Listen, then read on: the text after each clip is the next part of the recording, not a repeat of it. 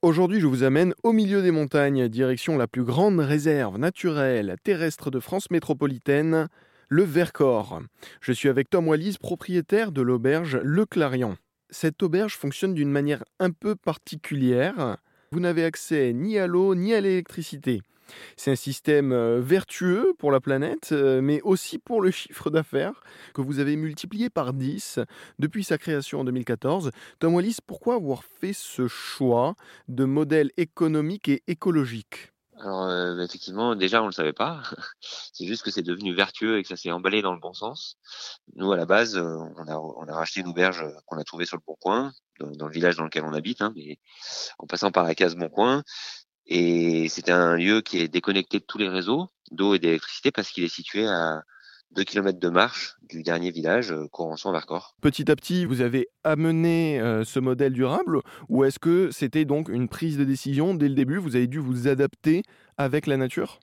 Alors un peu les deux, c'est-à-dire que déjà c'était un, lieu isolé, donc on n'avait pas le choix technique euh, de, de, se raccorder au réseau et du coup ça nous a poussé à aller dans cette direction. Euh, et puis après, on avait acheté donc le, le refuge euh, plus cher, donc il fallait absolument le faire tourner un peu plus. Donc euh, il nous fallait du coup plus d'énergie et plus d'eau.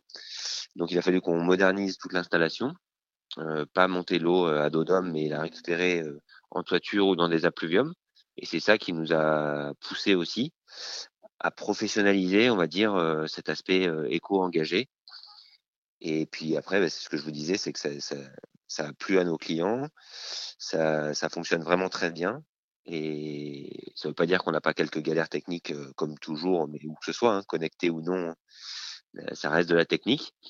Mais du coup, voilà, ça s'est bien passé. On l'a fait progressivement euh, depuis 5-6 ans en tant que restaurateur, mais surtout en tant que passionné. C'est une des raisons pour lesquelles vous êtes engagé dans le rachat et dans l'entretien de cette auberge. Est-ce que ça vous a fait peur un peu au début de vous dire on va racheter une auberge euh, entre amis qui est perdue euh, dans les montagnes où il n'y a ni eau ni électricité, un chemin euh, tout juste praticable pour y arriver? Est-ce que ça vous a fait peur?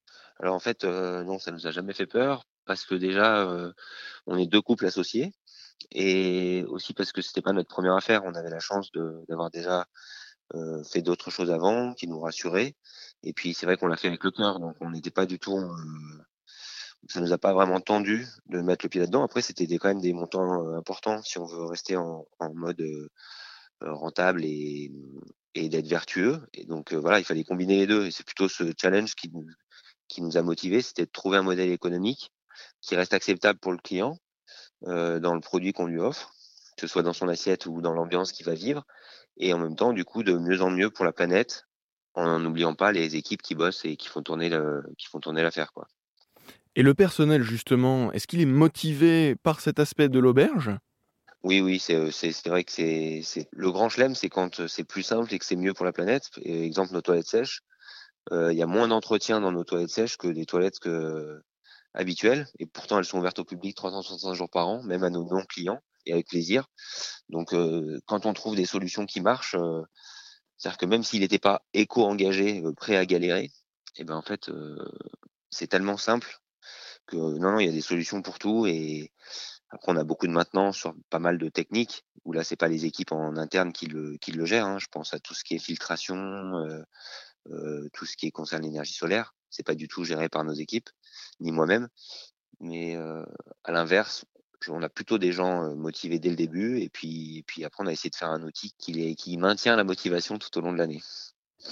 Des personnes motivées pour travailler euh, dans cette auberge Le Clarion qui marche très bien, sans eau ni électricité, basée à Corançon en Vercors, dans l'Isère. J'étais avec Tom Wallis, propriétaire de l'auberge.